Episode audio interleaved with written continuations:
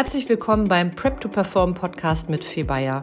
Hier werfen wir einen Blick hinter die Kulissen, wo Menschen sich auf körperliche Höchstleistungen wie sportliche Wettkämpfe, Spiele, künstlerische Bühnendarstellungen oder andere Ereignisse vorbereiten. Wir beleuchten dabei vor allem die Athleten bzw. Künstlerbetreuung in all ihren die Leistung beeinflussenden Facetten, von der Trainingsplanung über kulturelle Aspekte und eingesetzte Technologien bis hin zu aktuellen Trends. Mit diesem Podcast wollen wir unseren Beitrag zum Teilen von Wissen in diesen Bereichen leisten und interdisziplinäres Lernen fördern. Viel Spaß bei dieser Folge. Hallo und herzlich willkommen zur hundertsten Folge from Prep to Perform Podcast with Fee Bayer. Ja, richtig. Wir feiern heute nicht nur die hundertste Folge, sondern haben das auch gleich als Anlass genommen, den Podcast umzubenennen. Bevor wir jetzt eben ins Gespräch mit dem Benny, der heute zu Gast bei uns ist, ähm, gehen, möchte ich da gerne noch mal ein paar Worte zu sagen, warum das Rebranding. Für unsere treuen Zuhörer, ihr habt eh schon längst bemerkt, dass wir schon lange nicht mehr nur über Sportstech reden, sondern wirklich auch ein viel weiteres Themenspektrum uns anschauen. Ähm, eigentlich alle Themen, die eben auf den Erfolg der Mannschaft, des Athleten einzahlen und dem wollen wir eigentlich in Form des ähm, Titels einfach mehr gerecht werden. Nichtsdestotrotz wird natürlich Sportstech weiterhin das Thema bleiben oder ein Thema bleiben. Dann wollen wir zukünftig nicht nur den Sport uns anschauen, sondern eben alles, was performt, ähm, entweder auf dem Wettkampf, im Spiel, aber eben auch auf der Bühne. Das heißt, wir wollen auch äh, zukünftig zum Beispiel Tänzer, Ballett ähm, und andere Shows, ähm, die eben ja, was viel mit Vorbereitung auf, auf ein großes Event, auf ein großes Event, wo eine Leistung abgerufen wird, ähm, einzahlt. Und ähm, wir behalten uns auch vor, zukünftig äh, auch internationale Gäste auf dem Podcast zu haben. Deswegen auch das With Fee Bayer. Und äh, zu guter Letzt, um euch all das auf einem hohen Niveau liefern zu können, werden wir nur noch einmal im Monat senden ähm, und freuen uns da wirklich auf ja, spannende Folgen mit tollen Gästen. Wir haben äh, schon ein ganz, ganz spannendes Line-up an, an Gästen aus den verschiedensten Bereichen. Aber wie gesagt, äh, Sport wird weiterhin ein Thema bleiben, Sports Tech wird weiterhin ein Thema bleiben. Wir werden weiterhin äh, Akteure aus dem Spitzensport, aus der Bundesliga und vielen anderen Spitzensporten haben. Wir erweitern einfach nur das ganze Spektrum. So, genug aber von mir. Der liebe Benny, der sitzt hier schon zumindest mal virtuell gegenüber. In der heutigen äh, besonderen Ausgabe ist eben äh, Benny unser Gast, Benny Götz, Co-Founder und Geschäftsführer von Corticore und Initiator des Sports Innovators Club. Lieber Benny, herzlich willkommen.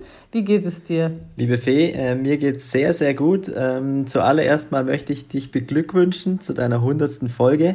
Das ist ja für mich dann eine noch größere Ehre, als, als so schon äh, teilnehmen zu dürfen. Also ich freue mich total ähm, und vielen Dank, dass ich dabei sein darf. Ja, ich freue mich auch sehr, dass du da bist und ähm, es ist vielleicht nicht ganz zufällig gewählt, dass du heute der Gast bist, weil wir kennen uns vom Sports Innovators Club. Ähm, da wirst du gleich auch noch mal ein bisschen zu erzählen. Ähm, ganz, ganz kurz gefasst, das ist ein Format, was eben auch interdisziplinär ähm, Akteure aus dem Sport zusammenbringt und das passt ja eben auch super zu dieser Öffnung unseres Podcasts. Also insofern ähm, ja, macht das alles noch mal viel mehr Sinn heute. Ähm, genau, für diejenigen, die dich noch nicht kennen, wie gesagt, Sport Innovators Club habe ich ja in der letzten Folge auch schon kurz erwähnt. Ähm, du hast einen echt beeindruckenden Weg im Profifußball äh, hingelegt ähm, und, und vor allem nicht nur beeindruckend, sondern auch einen ja doch eher ungewöhnlichen Weg im Fußball, weil das eigentlich auch ein sehr interdisziplinärer Weg ist. Du bist äh, ehemaliger Amateurfußballer, währenddessen hast du schon Sportwissenschaften und Psychologie in, in Würzburg studiert. Du warst als Cheftrainer im Frauen- und Mädchenfußball bis hin zur sportlichen Leitung äh, der, bei einem Zweitligist. Und vor allem das alles schon im Alter von 26 Jahren. Und damit bist du damals der jüngste sportliche Leiter im NLZ im Profifußball gewesen, beziehungsweise ich glaube seit seither immer noch ist das so. Ähm, und genau, es gibt äh, noch diverse andere Stationen, die, äh, die du dann durchlaufen bist als Cheftrainer, ich glaube meist in der U19 und hast dann eben dann langsam parallel angefangen, deine jetzige Firma Corticor zu gründen. Also langweilig war die, denke ich, bisher nicht. Das ist total richtig, ja. Langweilig war es sicher nicht, da, da gebe ich dir recht, ja. Ja, und was ich eben auch toll finde, ich habe das eben ja auch schon ein bisschen angedeutet, du hast einfach einen sehr interdisziplinären Weg beschritten. Das ist überhaupt nicht selbstverständlich. Das gehört auch, da gehört auch viel Mut dazu. Ähm, und ich finde, in dieser Interdisziplinarität steckt einfach immer unglaublich viel äh, an Lernen drin, äh, an Neugierde ähm, und dann natürlich an, an Weiterentwicklung. Und das ist dann vor allem immer sehr, sehr spannend, dieses Wissen aus diesen unterschiedlichen Bereichen dann auch zu verknüpfen. So, lieber Benny, jetzt habe ich dich ja quasi schon mit zumindest mit den wichtigsten Stationen vorgestellt. Für diejenigen unserer Hörer, die Corticore noch nicht kennen, vielleicht nur von mir kurz vorab. Es handelt sich hier um eine VR-Lösung für mentales Training im Fußball. Alles andere überlasse ich jetzt dir. Vielleicht stellst du unseren Zuhörern erstmal nochmal kurz Corticor vor. Ja, sehr gerne. Also erstmal vielen Dank für die, für die Vorstellung, äh, Fee. Ähm, Corticor ist eine individuelle Trainings- und Analyseanwendung, die sich total fokussiert auf den Skill Scanning, also auf die Orientierungsfähigkeit unserer Athleten auf dem Platz, spezifisch auf den Fußball hingesehen. Also eigentlich ein Unterstützer in diesem spezifischen Bereich zum normalen Training auf dem Platz drumherum im Bereich vestibulär-visuell-kognitiver Systeme. Also aus meiner Sicht ist Fußball heutzutage mehr denn je äh, eine Informationssportart äh, geworden, in der es darum geht, in erster Linie mal maximal schnell und maximal präzise die spielrelevante Information aufzunehmen, zu verarbeiten und eine Entscheidung zu bringen. Und das im Optimalfall schneller und präziser als der Gegenspieler auf dem Platz. Und, das, und, und Scanning, der Skill-Scanning ist eigentlich der Prozess des Ganzen, der Informationsbeschaffung und Verarbeitung bis hin zur Entscheidung. Und genau in diesem Prozess, in diesem Scanning-Prozess wollen wir unterstützen, Peak-Performance zu erreichen. Und darum geht es bei, bei uns bei Corticore hauptsächlich. Äh, Medium hast du schon erwähnt, ist eine VR-Brille. Also wir sind im Virtual Reality-Bereich unterwegs ähm, und die ganze Anwendung ist äh, über eine künstliche Intelligenz ähm, für den jeweiligen Athleten individuell gesteuert hinsichtlich seiner Schwächen und Stärken oder Stärken und Schwächenprofile. Super, das du jetzt erstmal gut so auf einem High-Level zusammengefasst. Das heißt, äh, im, im, ja, im Mittelpunkt ist das Scanning, worauf ihr euch mit eurer Arbeit fokussiert. Ja, bis man da hinkommt, so eine Idee zu entwickeln, gerade finde ich im Fußball bedarf es da einfach eine, eine, große Nähe zum Fußball, die du auch zweifelsohne hast. Ähm, wie, wie genau ist denn die Idee entstanden zu Corticore? Also die Idee zu Corticore ist tatsächlich auf dem Platz entstanden. Also kam quasi direkt aus dem, aus dem Spiel, aus dem Fußball heraus. Vor etwa, ja, die Zeit rast, vor etwa zehn Jahren, knapp mehr. Ähm, und die Idee ist eigentlich aus zwei Köpfen heraus entstanden. Ähm, aus dem Kopf von Tobias Hottner und aus meinem sozusagen. Der Tobi Hottner kommt aus dem Bereich äh, Neuro-Performance-Training, war früher langjähriger Fußballer und Trainer ähm, und wir haben vor zehn Jahren beim VV Aalen zusammengearbeitet. Ich habe damals, Fee, du hast erwähnt, im, in, in der Anmoderation äh, des NLZ leiten dürfen als sehr junger ähm, sportlicher Leiter damals und habe gleichzeitig dann die U19 und später die U23 dort trainiert. Und Tobi ähm, hat den athletischen Bereich dort geleitet. Und wir hatten die Möglichkeit, dadurch, dass die Schnittstelle aus NLZ und Profiabteilung super eng war, ähm, viele Spieler aus unseren Teams oben in der zweiten Liga damals vorspielen zu lassen. Und wir haben nicht immer die richtige Wette abgeschlossen, wer es schafft und wer es nicht schafft. Und dadurch haben wir eigentlich gesagt, wir müssen genauer beobachten, was sind eigentlich die Key Skills und die Key Facts, die, die den Ausschlag geben, dass die Spieler es da oben schaffen oder eben nicht. Und dann war relativ schnell klar, das ist eine Adaption. Also wie schnell kann der, der Spieler an eine neue Situation mit mehr Stress, mit weniger Zeit, mit mehr Druck adaptieren, wie schnell kann er sich anpassen. Und da fiel uns auf, ähm, dass dieser Prozess der Informationsbeschaffung, also der, der Scanning-Skill in Anführungszeichen, eine extreme Relevanz hat. Also die Spieler, die sich besser orientiert haben, die haben eine größere Ruhe entwickelt, eine schnellere Stabilität entwickelt in diesem höheren Drucksetting. Ganz egal, ob sie mannschaftstaktisch, technisch, äh, vielleicht auf dem Niveau waren, äh, wie andere Spieler, die es dann nicht schaffen konnten. Also das war ganz, ganz klar zu erkennen und dann ging die Reise los. Also dann ging die Reise los, sich mit Scanning intensiv auseinanderzusetzen in Theorie und Praxis. Mhm. Hm, das heißt, genau, ihr seid dann erstmal, ihr habt Scanning als, als ja, Skill identifiziert, habt euch dann erstmal im Scanning als, ja, als, als Thema sozusagen eingearbeitet. Wie ist dann die Entscheidung ja, auf VR gefallen? Das, man hätte das, gibt ja auch viele für andere mögliche noch Möglichkeiten, ähm, da ein Produkt zu entwickeln. Ja, definitiv. Das war ich muss man sagen, ein Zufall, ähm, dass wir in die, in die Virtual Reality Richtung ähm, dementsprechend in Anführungszeichen gerutscht sind. Also wir haben, wir haben ähm, eine riesen Benchmark-Analyse gemacht, was machen die Weltklasse-Spieler anders als die Klasse-Spieler, was machen damals die Zweitligaspieler, die in unserem Verein waren, anders als unsere 19-Spieler und U23-Spieler und so weiter. Und haben dann ein Konzept entwickelt, das eigentlich ursprünglich für Mannschaftstraining, Kleingruppentraining, Individualtraining auf dem Platz gedacht war und sind aber relativ schnell an die Grenzen gekommen, wenn es darum ging, wo sind die tatsächlichen Stärken und Schwächen, individuell gesehen. Haben das dann weiterentwickelt, ohne klar zu wissen, welches Medium bespielen wir eigentlich. Und irgendwann äh, über unser Netzwerk sind wir ganz zufällig äh, einer Person begegnet, die uns in diesen Virtual Reality, in diese Virtual Reality Bubble entführt hat.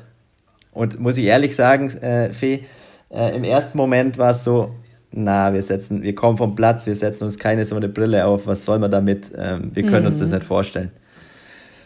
Ja. Als wir dann aber eintaucht äh, sind in diese Welt, dann war das für uns, also das war ein Augenöffner, äh, weil wir konnten eine Welt kreieren, eine ablenkungsfreie Welt, in die die Athleten eintauchen können und sich tatsächlich für diesen Zeitraum des Eintauchens komplett mit diesem Skill beschäftigen können. Und dann ging die Reise los. Ja. Und dann war relativ schnell der erste, ähm, so der erste Entwurf da, der erste Versuch.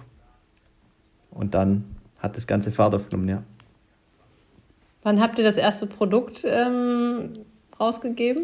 Also wir hatten den ersten Showcase vor rund zweieinhalb, ja, zweieinhalb, drei Jahren. Ähm, einen ganz rudimentären, ähm, um einfach zu schauen, kann es funktionieren. Und da hatten wir ein sehr gutes Gefühl danach und dann sind wir direkt in die Entwicklung eingestiegen. Mhm. Ja. Jetzt ist ja auch die, äh, die Entwicklung von VR, gerade natürlich was die Auflösung der Bilddaten betrifft, äh, nicht am Ende. Äh, das, beziehungsweise auch rasend schnell. Das heißt, ihr müsst wahrscheinlich auch ständig äh, eure, eure Inhalte weiterentwickeln und neu, neu anpassen, oder? Ja, für uns war es von Beginn an klar, dass wir in-house ähm, das Ganze haben wollen. Das heißt, wir haben uns ein Entwicklerteam aufgebaut und da muss man einfach sagen, hat man ja einen Sechser im Lotto mit der Verpflichtung unseres CTOs, ähm, der es einfach äh, brutal drauf hat, unsere Fußballersprache in Einsen und Nullen zu übersetzen, gefühlt. Ähm, und so machen wir Woche für Woche da extreme Fortschritte und können halt auch total nahe am Athleten entwickeln. Also unsere Entwicklung geht nicht irgendwie mhm. ähm, am Athleten vorbei, sondern wir nutzen eben das Athletenfeedback, das wir tagtäglich haben, um unser Produkt dann dementsprechend weiterzuentwickeln. Ja, und du hast recht, die, die, ja. die, die Rahmenbedingungen im VR-Bereich, jetzt auch mit dem Einstieg von Apple dann äh, im kommenden Jahr, also da sind wir eigentlich erst am Anfang. Ja, absolut. Ja, ja. Meta macht da ja auch schon wahnsinnig spannende Werbung. Ja. Das wird ja wirklich in alle Bereiche reingehen. Ich habe mittlerweile auch wirklich auch in anderen Kontexten viel VR äh, nutzen dürfen. Es ist einfach, es ist einfach wirklich abgefahren und spannend, was, was man damit alles realisieren kann. Jetzt ist es ja so, ihr seid Fußballer. Ähm, und habt dann sozusagen plötzlich die, die Berührung mit Technologie bekommen, dadurch, dass ihr euch eben dafür entschieden habt. Das ist ja im Verein auch so. Der Verein, da sind ja jetzt auch Technologien und auch so viele Softwarelösungen seit Jahren auch schon ja, etabliert, beziehungsweise auch immer wieder im Austausch. Ähm, viele Vereine haben ja auch Datenanalysten. Ähm, das heißt, die haben auch letzten Endes ähnliche, gerade in der Anfangsphase, ähnliche Herausforderungen. Wie nähere, nähere ich mich dem Thema Technologie? wie, ähm, ja, wie, wie spreche ich eigentlich mit den Technologieleuten, dass die mich verstehen und umgekehrt. Ähm, das ist, finde ich, ähm, also ich habe äh, das erste Startup, was ich gemacht habe, da hatte ich eben auch die Riesenherausforderung, einen CTO zu finden. Und ich habe mich dann auch natürlich sehr mit der Materie beschäftigt, aber es ist natürlich schwer, weil man das im Kern natürlich nicht so gut verstehen kann wie ein Entwickler. Also du hast jetzt schon gesagt, ihr habt einen Sechser im Lotto, das war wahrscheinlich auch ein bisschen Glück oder vielleicht auch nicht, aber wie seid ihr da vorgegangen, ähm, ja, den einfach einen richtigen äh, CTO für euch zu finden? Also es war definitiv ein, eine große Portion Glück dabei, ähm, dass die Passung so gut war. Also dass, dass so ein, also aus meiner Sicht ist wichtig, die Leute, die bei uns äh, beschäftigt sind, beziehungsweise die sich mit unserer Sache Corticore dann auch beschäftigen, die müssen sich auch mit Fußball beschäftigen können. Also die müssen schon auch Berührpunkte zum Fußball haben, im besten Fall eine Leidenschaft für Fußball. Und ich glaube, dann ähm, kann man die Brücke relativ schnell äh, bauen. Ähm, vorhin habe ich dir erzählt von unserem ersten Showcase, da muss ich sagen, da hat man einen anderen Entwickler und wir hatten wir hatten ähm, vereinbart eine gewisse Zeit und bei der Hälfte ähm, der Zeit äh, daten wir uns erstmal ab. Und die erste Hälfte der Zeit habe ich gedacht, boah, es geht ja in die völlig falsche Richtung. Das war dann aber auch ein Entwickler, mhm. der mit Fußball keinerlei Berührpunkte hatte. Zufälligerweise ja. hat es dann mit einem besseren Briefing funktioniert. Ähm, aber uns war klar, dass ähm, wir da jemand anders benötigen. Also für mich ist die Grundvoraussetzung neben der menschlichen Passung dann auch die, die Passung ja. fürs Thema. Ja, ja, das ja, kann ich äh, hundertprozentig bestätigen und das können sicherlich auch alle Kollegen in den Vereinen bestätigen. Das ist natürlich viel, viel einfacher, wenn man sich da Datenanalysten und Technologieexperten reinholt, die einfach ja, aus der Branche sind oder aus welchen Gründen auch immer das Branchenverständnis äh, haben. So, jetzt haben wir so ein bisschen, ich sag mal, auf der unternehmerischen Seite oder eher unternehmerische ähm, Aspekte uns angeschaut. Jetzt gerade für, für die Trainer äh, unter unseren Zürern ist natürlich spannend, so wie, wie arbeiten die Teams, wie arbeiten die Spieler mit Corticore. Ähm, hast du da äh, mal vielleicht zwei, drei Beispiele, die wir so nach und nach durchgehen können? Was war die Problemstellung, ähm, wobei das wahrscheinlich immer sich ähnelt? Ähm, wie, äh, welches Setup schafft ihr? Wie, wie arbeitet der Trainer, der Spieler im, im Wöchentlichen ähm, damit? Was werden für Ziele erreicht, gesteckt, etc. pp. Ja, sehr gerne. Also grundsätzlich, um, um, um das mal vorneweg zu sagen, sind wir eine spielerzentrierte Anwendung. Ähm, das heißt, ähm, unser Spieler arbeitet mit Corticore, hat eine VR-Brille, wir arbeiten da mit der MetaQuest 2 oder mit der MetaQuest 3 äh, momentan. Und die hat er entweder zu Hause oder im Club-Kontext ähm, und braucht da kein, für den Trainingsprozess keinen zusätzlichen Trainer dazu, ähm, sondern das läuft autark auf der Brille ab. Ähm, das heißt, er kann sich die Trainingszeit einteilen, wie er will eigentlich, wenn er, wenn er im freien Setting ist. Wir arbeiten momentan mit, mit sehr vielen Profis von der ersten bis zur dritten Liga und auch NLZ-Talenten, vor allem im Dachraum, aber schon darüber hinaus. Wir haben schon den ein oder anderen Profi aus der spanischen Liga, äh, die wir hauptsächlich individuell betreuen, aber wir haben natürlich auch Club-Cases und unterscheiden sich schon krass, muss man sagen. Also so ein, so ein Case, ein Spieler macht es individuell, kann er natürlich super einteilen in seinen Alltag, wann will er trainieren, äh, wo will er trainieren, ähm, wie oft macht er das, wohingegen im Club hauptsächlich im NLZ-Kontext äh, es dann schon darum geht, Corticore in den Trainingsalltag im Club zu, zu integrieren. Mhm, genau, lass uns durchaus ähm, über den Aspekt ein bisschen mehr sprechen, weil da ist ja auch immer ja, wenig Zeit am Spieler, insgesamt wenig Zeit. Da werden Themen priorisiert, da fallen Themen weg. Wie findet da Corticore die Anwendung?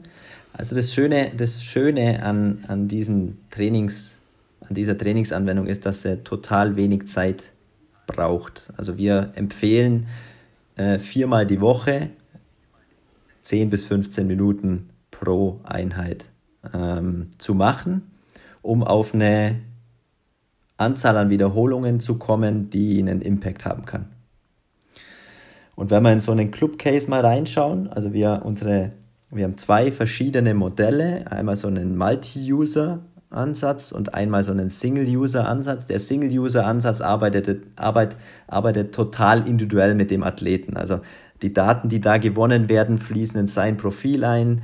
Aus diesem Profil wird der neue Trainingsreiz über eine künstliche Intelligenz individuell herausgeneriert und, und so geht sein Weg voran. Der Multi-User-Ansatz, ähm, der ist daraufhin ausgerichtet, einen Trainingsreiz zu liefern und zwar vielen Spielern aber nicht, nicht so individuell abgestimmt wie jetzt die individuelle Lösung. Wenn wir jetzt auf Clublösungen schauen, was machen wir da momentan? Meistens Misch, eine Mischsituation. Heißt, ähm, eine gewisse Anzahl an Multi-User-Möglichkeiten, äh, wo vielleicht äh, jüngere Teams oder, oder mehr Spieler abgedeckt werden, die dann den Trainingsreiz bekommen unter der Woche.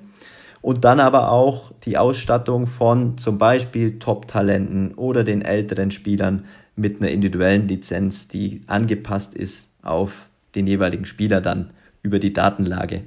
Und ein dritter Bereich, in dem wir viel arbeiten dann mit Clubs, ist dann tatsächlich auch der Reha-Bereich. Das heißt, Spieler, die momentan nicht auf dem Platz stehen können, die wieder herangeführt werden, die bekommen über Corticore eben die Möglichkeit, visuell, kognitiv, vestibulär Reize zu bekommen, die ihnen dann eben fehlen in dem Moment. Ja, macht, macht sehr viel Sinn.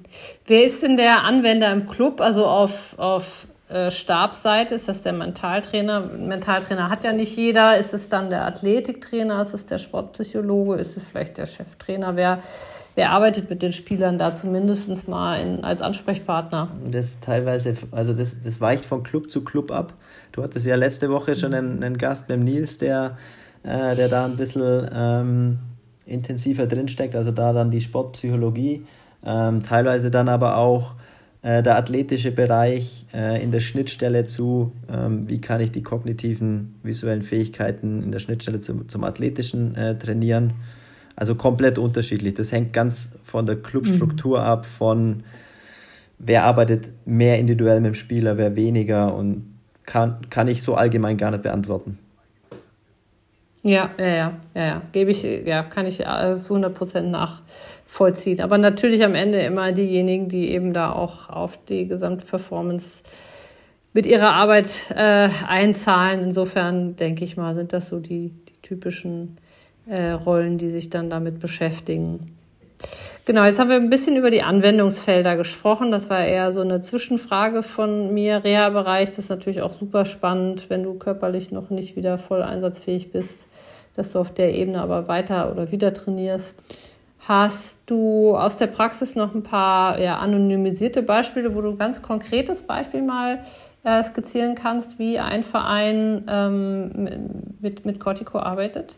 Ja, kann ich dir, kann ich dir geben. Ähm, ich würde vielleicht erstmal auf, den, auf, den, auf die individuelle ähm, Anwendung eingehen. Das heißt, wie arbeitet ein Spieler dann, wenn er entweder beim Club oder auch selber äh, mit der individuellen Lösung ausgestattet wird, das heißt, die auf ihn angepasst ist. Dann ist im Optimalfall so, dass der Spieler in seinen Alltag integriert, ähm, die, die Anwendung zu nutzen beginnt. Das heißt, da ist einfach wichtig, dass er, dass er eine Routine, also dass es eine Alltagsroutine wird. Und dann sammelt der Spieler extremst viele Wiederholungen, und zwar relevante, qualitativ hochwertige Wiederholungen in diesem Skill Scanning. Also wenn wir jetzt zum Beispiel mal schauen, ein Spieler, der mit uns über eine Saison hinweg trainiert. Aktuell unsere, unsere ersten Spieler arbeiten jetzt schon weit über, über ein Jahr mit uns zusammen. Äh, wenn wir da mal im Schnitt schauen, ähm, dann hat der Spieler pro Saison 50.000 qualitativ hochwertige Wiederholungen im Skill Scanning. Und wenn wir mal ungefähr sagen, wir haben pro Spiel äh, vielleicht 1000, 1000 Scan-Situationen oder Scan-Aktionen, dann sind es 50 Spiele mehr, die der Spieler während der Saison in diesem Skill macht, im Gegensatz zu, zu einem Mitspieler oder Konkurrenten, der es eben nicht macht. Ähm, und wenn man Scanning mal in der Tiefe betrachtet, geht es bei uns um, um, um die Big Five des Scannings. Also in, die Grundlage von allem ist, aus dem Scanning, aus der Kopfrotation an sich erstmal eine Gewohnheit werden zu lassen. Und die ersten Wochen, vier bis sechs, manchmal acht Wochen, stehen wirklich im Zeichen maximal viele qualitativ hochwertige Wiederholungen A, B, ähm, dem Spieler klar zu machen und er selber muss es erkennen, warum er das Ganze macht und welche Relevanz das hat. Und dann kann man sagen, nach vier bis sechs Wochen in etwa melden die Spieler zurück, auf dem Platz drehe ich meinen Kopf mittlerweile automatisch. Und während wir diese Gewohnheit einrichten, arbeiten wir aber auch an der Peak Performance. Also dadurch, dass jeder Scan bei uns eine Relevanz hat, ähm, und zwar Relevanz hinsichtlich einer Entscheidungsqualität, ich ich entscheide mich richtig oder ich entscheide mich falsch nach jedem einzelnen Scan, geht es um Peak Performance. Und mal ganz grob gesagt, um Geschwindigkeit und Präzision in jedem einzelnen Scan. Äh, und auch den Anspruch zu haben als Spieler, wenn ich meinen Kopf drehe, dann will ich eine Information aufnehmen und ich drehe meinen Kopf nicht nur, damit ich meinen Kopf drehe. Genau, dann entwickelt sich langsam ähm, in diesem Prozess Timing und wir nennen Scan Radar, also die Balance deiner 360 äh, Grad, 180 Grad über die linke Seite, 180 Grad über die rechte Seite, damit der Athlet befähigt wird, egal wo die Information herkommt, ähm, dass er die Information gut aufnehmen kann. Genau, und so schaut der Prozess eigentlich aus, wie, wie so eine kleine Treppe, klar mit individuellen Unterschieden. Der eine bekommt schneller hin, der andere bekommt es weniger schnell hin, der eine trainiert vielleicht auch mehr, der andere trainiert vielleicht auch weniger. Aber so schaut das Ganze inhaltlich aus. Und, und wenn wir auf die Empfehlungen, auf die Trainingssteuerung schauen, wie so ein Prozess ausschaut beim Spieler, äh, dann sagen wir zu Beginn immer, wenn er anfängt, ich meine, Virtual Reality, neue Technologie, der muss sich da erstmal dran gewöhnen. So, baus mal Step by Step in deine Woche ein, nicht so nah vor deinem Spiel am Wochenende, sondern eher vielleicht am Wochenanfang. Ähm, und gewöhn dich mal dran und, und schau mal, dass du überhaupt in der Welt klarkommst. Und so nach und nach kommen die Spieler dann von alleine und sagen, hey, das ist eine super Aktivierung für mich vor dem Training. Ähm, ich will das mal mehr Richtung Spiel machen. Und über dieses, über dieses Feedback haben wir dann auch äh, übrigens einen großen Teil unserer, ähm, unserer Anwendung weiterentwickelt, weil die Spieler dann tatsächlich wollten, hey, äh, zum Beispiel, ich spiele am Wochenende ähm, bei Schalke 04, die Umgebung ist blau, könnt ihr nicht einstellen, dass ich äh, vor blauem Publikum ähm, trainieren okay. kann. Äh, es soll regnen, das heißt, bitte wäre cool, wenn es regnet. Und wir konnten sowieso schon alles einstellen. Dann haben wir halt einfach ein User Interface gebaut und da dem Spieler das ermöglicht, dass er spezifischer hin zum, zum Wettkampf dann trainieren kann. Ja, super, ja. das macht ja total Sinn. Genau, also so, ja, so ungefähr schaut so ein Trainingsprozess dann aus, ja. Das heißt, äh, die Akzeptanz durch die Spieler, zumindest die, die da weitermachen, ist groß. Wie ist allgemein ähm, ich meine, VR gibt es ja jetzt doch schon auch ein paar Jahre, auch, auch in, in kommerzieller Anwendung. Ähm, gibt es da noch Berührungsängste bei Spielern, die ja doch auch eigentlich alle recht jung sind? Oder äh, wie, wie würdest du das beschreiben, wie die, wie die der VR-Technologie gegenüberstehen? Also Berührungsängste würde ich, würde ich überhaupt nicht sagen. Ähm, total offen für für neue, für neue Technologie. Und man muss natürlich schon auch sagen, jetzt medial, gerade, ich habe es vorhin ja schon mal erwähnt, mit, der, mit dem Einstieg dann auch von Apple, das hat natürlich schon dementsprechend auch medial äh, für Wirkung gesorgt. Und das ist natürlich auch ein Beschleuniger, warum Meta jetzt die Quest 3 so pusht.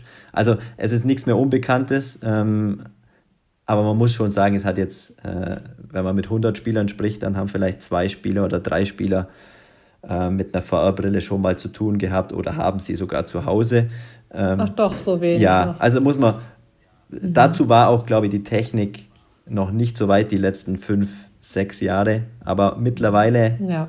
mit den Standalone-Brillen, die dann wirklich für den, von den Consumer-Markt auch äh, ähm, produziert wurden, die, da gibt es eine Zeitenwende jetzt. Ja, ja, spannend.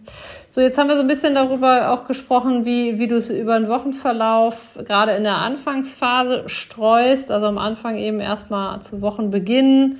Je routinierter ich im Umgang damit zu bin, kann ich es, ich sag mal, immer näher an oder vor dem Wettkampf äh, nutzen. Du hast auch so von diesen vier bis sechs Wochen gesprochen, wo man dann auch wirklich einen Effekt spürt. Ähm, ich nehme mal an, das ist wie mit allem. Das heißt, selbst wenn du nach einem Zeitraum von sechs Wochen sagst, wow, super, das ist eigentlich, da wollte ich hin, ähm, das musst du wahrscheinlich auch halten, ne? Ja. oder? Dann kannst du wahrscheinlich mit dem Trainingspensum runtergehen, aber musst schon in irgendeiner Form noch regelmäßig trainieren, in Anführungsstrichen. Ja, also wir, wir, wir sprechen in den vier bis sechs Wochen hauptsächlich davon, die Kopfrotation zu einer Gewohnheit werden zu lassen. Das heißt, der Spieler geht auf den Platz mhm, und hat ja. keine Probleme mehr, muss sich nicht mehr zwingen, den Kopf zu rotieren.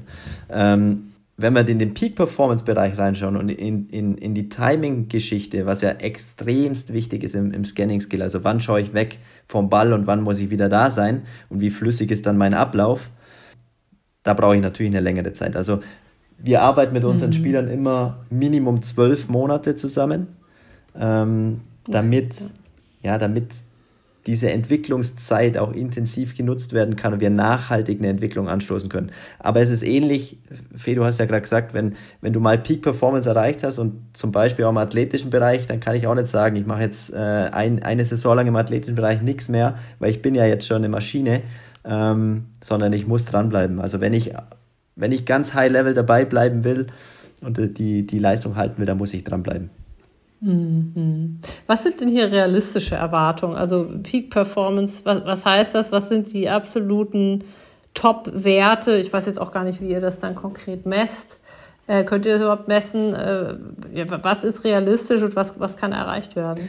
Also Peak Performance ähm, kann, man, kann man sich sehr gut orientieren dran, was macht die Weltklasse momentan. Also wie oft scannen die ja. ähm, mhm. in den 10 Sekunden zum Beispiel, bevor sie an den Ball kommen, ähm, wie flüssig schaut die Bewegung aus, wie ist vom Timing, vom Timing her, also qualitative und quantitative Fakten, die wir bekommen aus der aus dem, aus dem Weltklassebereich. Und dann geht es halt auch ganz einfach drum, in welcher Geschwindigkeit kann ich scannen. Das heißt, wie, wie lang muss ich verharren in meiner Kopfrotation, ähm, um eine Information zu bekommen? Oder geht es halt einfach mit einer ganz schnellen Kopfrotation? Was, was oben im, im Weltklassebereich, das sind ja Millisekunden. Der dreht seinen Kopf äh, und ist schon wieder zurück und hat die relevante Information.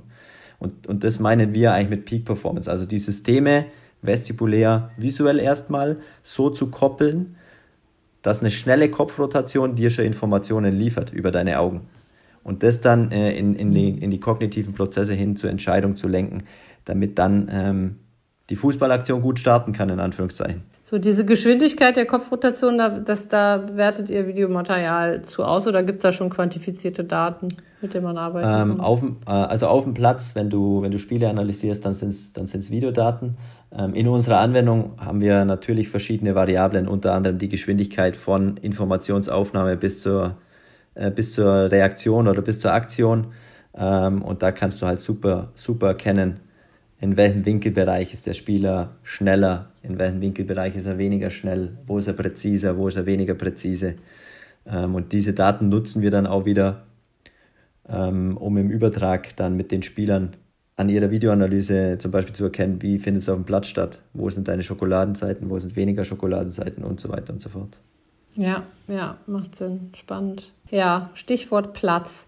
Das ist ja immer so eine Sache, ähm, die Diskussion dazu. Ja, ähm, ich glaube, das ist, könnte ich mir vorstellen, bei, bei euch, bei, bei VR allgemein, in dem Kontext ähm, immer die riesengroße Frage, die eine der ersten Fragen, die gestellt wird, ja, inwieweit lässt sich das auf den Platz übertragen? Das ist ja schön, dass ich gewisse Werte im, im Training in der Brille erreiche. Ähm, aber inwieweit habt ihr das schon validiert, so dass man da auch äh, belastbare Daten zu rausgeben kann? Ja, also wir haben, wir haben dazu jetzt noch keine ähm, ganz saubere Studie mit einem Studiensetting und so weiter aufgebaut. Ähm, wir haben da zwei Dinge, die uns wichtig sind. Zum einen, äh, wir sind eine spielerzentrierte Anwendung. Die, die, die Aussagen der Spieler sind für uns Gold, jetzt mal intern gesehen. Aber mhm. wir haben, bevor wir uns dazu entschieden haben, ähm, komplett in die Entwicklung zu starten, ähm, zusammen mit Professor Dr. Lange. Äh, du kennst ihn auch vom Sports Innovators Club. Er war da äh, auch unser Gast da, damals in München. Ähm, so, ein, so ein kleines, so einen kleinen wissenschaftlichen Blick hineingeworfen in einem Vier-Wochen-Setting. Ähm, Training mit Corticor, Training ohne Corticor. Welche Auswirkungen hat es auf Scanning, auf den Scanning-Skill im Training und im Spiel hinsichtlich einer Videoanalyse? Und da haben wir erste Tendenzen gefunden, die nah dran sind auch an den äh, an der Studienlage und konnten positive Effekte mhm. und positive Veränderungen qualitativ wie quantitativ ähm, herausarbeiten. Und das war so eigentlich der Startpunkt, wo wir gesagt haben, ja, okay, jetzt gehen wir da voll rein. Ja, ja. Ja, okay. Du sagst gerade äh, an, anhand der äh, Studienlage, äh, welche Studienlage genau? Mm, es gibt äh, seit ja auch rund zehn Jahren, und das war, war auch so ein Punkt, der uns da geholfen hat, unser, unser Konzept dann in der Theorie und in der Praxis äh, aufzubauen. Gerade von den Skandinaviern aus dem skandinavischen Bereich und den Norwegern ähm, viel Studien zum Thema Scanning, hauptsächlich quantitativ, also wie viel Kopfrotationen in 10 Sekunden, äh, bevor die Spieler mm, an den ja. Ball kommen, ähm, anfangs aus dem Premier League-Bereich und aus dem Champions League-Bereich. Und da sind einige Studien daraus entstanden, ähm, jetzt auch in den letzten Jahren. Und die sind natürlich auch ein wichtiger Input für uns dann. Ja, ja, super. Und eine Orientierung. Genau. Ja, wir haben jetzt schon so fast schon zwischendurch immer mal wieder äh, über VR regelrecht geschwärmt. Ähm, ja, dennoch, äh, die Frage, die ich stellen muss, Ausblick VR als Basistechnologie, was, wo siehst du, ja, vor allem natürlich jetzt im Kontext Fußball, wo siehst du die Entwicklung äh, von VR im Fußball? Also wenn man den, den VR-Bereich anschaut, dann hat man ja momentan so viele Bestrebungen, gibt auch viele Startups und Projekte im Bereich Spielanalyse. Ähm, da sehe ich schon äh, eine, einen Case, also den Spieler in Situationen wieder hineinzuversetzen. Er taucht tatsächlich ein. Ähm, dann aber auch in, in Peak-Performance-Bereichen, in denen wir jetzt uns äh, beschäftigen, mit denen wir uns jetzt uns beschäftigen, da werden sich nur einige Nischen auftun. Ähm, in der VR helfen kann, weil es halt einfach um den normalen Trainingsalltag herum super einbaubar ist. Also ich kann einfach trainieren, wann mhm. und wo ich will. Ähm, ich habe wenig, wenig Zeit, die ich benötige. Das ist eigentlich total ähm, easy einzubauen. Und ich glaube, was halt der Next Step ist, dann wirklich, wenn man von, wenn man über das Virtual Reality hinaus Richtung Augmented und Mixed Reality und Einflüsse aus der realen Umgebung mit einfließen lassen kann, wenn das nochmal besser wird und es wird rasant besser, ähm, dann werden sich dann nochmal viel größere Felder auftun. Ja, ja, also ich war ja am äh, Anfang persönlich sehr skeptisch. Das war aber auch so in diesen frühen Jahren, wo einfach die, die Bildqualität, die Auflösung einfach wirklich noch sehr schlecht war. Äh, mittlerweile ist es ja jetzt im Jahre 2023 auch schon nochmal was ganz anderes. Ähm, und es gibt sogar Stimmen, die sagen, dass die virtuelle Realität am Ende noch, äh, noch toller sein wird als die echte Realität. Das hoffe ich natürlich nicht, weil wir wollen ja nicht äh, alle aus der echten Realität flüchten. Das ist jetzt auch eher im Entertainment-Bereich gemeint. Aber ja, also wenn man sich jetzt einfach nur die Entwicklung anschaut, ähm, die jetzt auch in den letzten Jahren rasant war, ich sehe schon, wo das, wo das hinführt dass das irgendwann sich einfach wirklich, ja, wirklich anfühlt und natürlich dann auch nochmal diese Frage Übertrag auf den Platz oder Übertrag in die Realität auch nochmal ganz anders beantwortet werden wird. Ja, ja. ja, also auf jeden Fall spannend, ernst zu nehmen und ja auch nicht, zu guter Letzt wird ja auch die Hardware kleiner werden. Im Moment ist sie immer noch relativ groß. Ähm, aber auch das wird mit der Zeit immer kleiner werden, so dass du irgendwann auch die Brille gar nicht mehr richtig wahrnimmst. Ja, total. Also da bin ich voll bei dir. Ähm, wir haben jetzt schon einen Riesensprung von der Quest 2 auf die Quest 3 und ähm, auch die Apple-Brille wird nochmal ein Riesensprung sein. Ähm, ich hoffe natürlich auch nicht, dass es besser wird wie die Realität. Ich glaube auch da nicht dran, äh, sondern es, es ist ein Unterstützer in dem Trainingsprozess aus meiner Sicht. Und das wird nie eine Hauptrolle spielen, sondern es wird immer äh, ein Begleiter sein und den muss man halt oder kann man für seinen Vorteil gut nutzen. Äh, ein Beispiel vielleicht noch aus der Praxis, weil wir vorhin gesagt haben, so, so Spielerbeispiele. Ähm, relativ früh in der Phase, wo, wo wir begonnen haben, war ich mit einem Bundesligaspieler äh, im, im Gespräch und er hat gesagt, ja, ich weiß extrem, dass Scanning ein wichtiger Skill ist für mich und ich will es auch verbessern. Aber momentan, ich bin Jungprofi und ich stehe kurz davor, in die Startelf zu kommen. Ich kann im Training keine Fehler machen, sondern ich, also wenn ich dann im falschen Moment wegschaue und wieder zum Ball schaue und ich mache einen Fehler und ich mache das mehrfach, dann kann das halt mhm. dahin führen, dass ich am Wochenende nicht spiele. Das heißt, ich brauche irgendwas drumherum, dass ich diese Gewohnheit aufbaue, dass ich einfach auf dem Platz dann nimmer so arg drüber nachdenken muss. Ähm, und ich glaube, ja. da kann halt Technologie auch extremst helfen, um, um, um genau solche Aspekte, wie jetzt zum Beispiel Scanning, aber es gibt mit Sicherheit mhm. auch noch andere Dinge, da einfach sicherer zu machen für den Athleten ähm, um das dann direkt in die Wettkampfsituation übertragbar und einsetzbar zu machen. Ohne Angst haben zu müssen, hey, ich muss jetzt ganz neu in einen Lernprozess einsteigen und jeder weiß, ein neuer Lernprozess geht erstmal zu Lasten der Performance. Ist in dem Fall nicht so. Ja. Ja, ja. nee, und vor allem, ich finde auch, die Schwelle ist recht, recht gering. Also gerade jetzt vom zeitlichen Aufwand und ähm, macht auf jeden Fall neugierig. Ja, wunderbar. Ähm, das vielleicht jetzt erstmal zu Corticore. Wir, wir nähern uns tatsächlich schon dem, dem Ende der Folge. Ähm, ich habe jetzt immer so Sports Innovators Club, das habe ich in der letzten Folge erwähnt, das habe ich jetzt hier eben mit dir auch erwähnt, aber ähm, eigentlich wissen unsere Zuhörer gar nicht, was es eigentlich ist. Und ähm, es gibt zwar schon die eine oder andere Information online, ähm, aber ich glaube, das ähm, ist ganz gut, wenn du uns nochmal ein bisschen den Sports Innovators Club vorstellst ähm, und vor allem eben auch, was die Idee dahinter eigentlich ist und wo ja, ihr hin wollt. Sehr, sehr, sehr gerne. Also der Sports Innovators Club muss man ehrlich sein, ist eigentlich so Anfang des Jahres in unseren Köpfen entstanden aus einer vielleicht erstmal flapsigen Idee, in Anführungszeichen. ähm, unser Netzwerk ist in verschiedenen Bereichen die letzten Jahre ja, einfach immer größer geworden und wir mussten aber feststellen, jetzt mal auf den Fußball ähm, eingehend oder den, den ersten Blick auf den Fußball nehmend, aber dann auch darüber hinaus im, im Sport allgemein, dass da so viele Bubbles da sind, so viele einzelne Bubbles, die sich gegenseitig extremst befruchten könnten und wo es extrem viele Synergiepotenziale gibt, die aber eventuell gar nicht voneinander wissen oder einfach nicht miteinander sprechen oder so dieses Besitzdenken und Status quo halt ähm, vielleicht immer nur so in den Köpfen Nummer eins ist. Und da haben wir gesagt, hey, lass uns doch mal in unserem Netzwerk erstmal versuchen, diese Bubbles zusammenzubringen.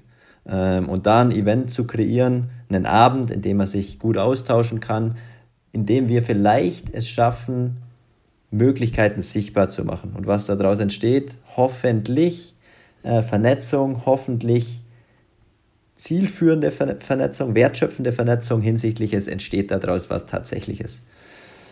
Und Fee, du, du, du, du hast uns ja den, den, die große Ehre erwiesen, äh, eine Keynote in unserem ersten in unserem ersten Format, in unserem ersten Event zu halten.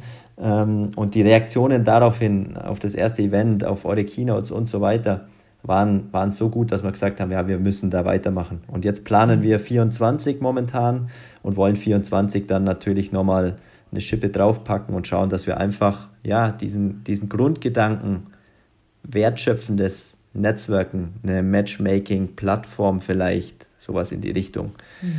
Ähm, dass wir dem Gedanken immer näher kommen. Ja, finde ich toll. Und das ist ja auch so ein bisschen der Gedanke, den ich auch mit diesem Format hier verfolge. Nicht nur, dass man, dass wir eine Plattform haben, wo einfach Wissen geteilt werden kann, sondern ja letzten Endes auch die Akteure sichtbar zu machen und, und auch ein bisschen nahbarer zu machen, ähm, weil ich das eben auch als äh, sehr, sehr wichtig äh, halte, einfach ja, ein bisschen äh, diese Silos zu sprengen, ein bisschen ähm, über den Tellerrand hinauszuschauen und zu gucken, was, was kann ich mit dem, was, was der andere macht, äh, was der andere an Expertise hat, äh, was kann ich das, wie kann ich das für meine eigene Arbeit äh, verwenden und was, was, was äh, entsteht vielleicht auch Neues vor allem daraus. Ja. Da ziehen wir sicherlich an einem Strang. Und genau, ich, äh, für mich war das eine große Ehre, ähm, da als äh, Speakerin bei eurer ersten Auftaktveranstaltung dabei sein zu dürfen. Und diese Ehre habe ich dir heute hoffentlich ein bisschen zurückspielen können, ähm, dich hier als Gast auf unserer Jubiläumsfolge gehabt zu haben. Und äh, ja, ich fand das jetzt wunderbar, also auch sehr, sehr passend eben auch ähm, zu der Richtung, die wir jetzt da weiterhin mit dem Podcast verfolgen. Und ja, was soll ich noch großartig sagen, Benny? Ähm, schön, dass du da warst. Tolle Einblicke ähm, in deine Arbeit, in deinen äh, Werdegang. Ähm, sehr, sehr vielversprechend, was ihr da macht. Ähm, und ja, erstmal vielen Dank für das Gespräch und alles Gute für dich. Fee, Fee lieben Dank. Lieben Dank zurück an dich und es war mir eine Ehre, in deinem hundertsten, deiner hundertsten Folge Gast zu sein. Also ich weiß das extremst zu schätzen. Ähm, es hat mega viel Spaß gemacht. Danke. Prima, Bernie. Also vielen Dank, alles Gute und auch äh, bis bald an unsere Hörer. Ciao, ciao. Und zu guter Letzt noch in eigener Sache, wenn euch unser Podcast gefällt, dann hinterlasst uns doch eine Bewertung im App Store. Wir freuen uns sehr darüber. Viele Grüße.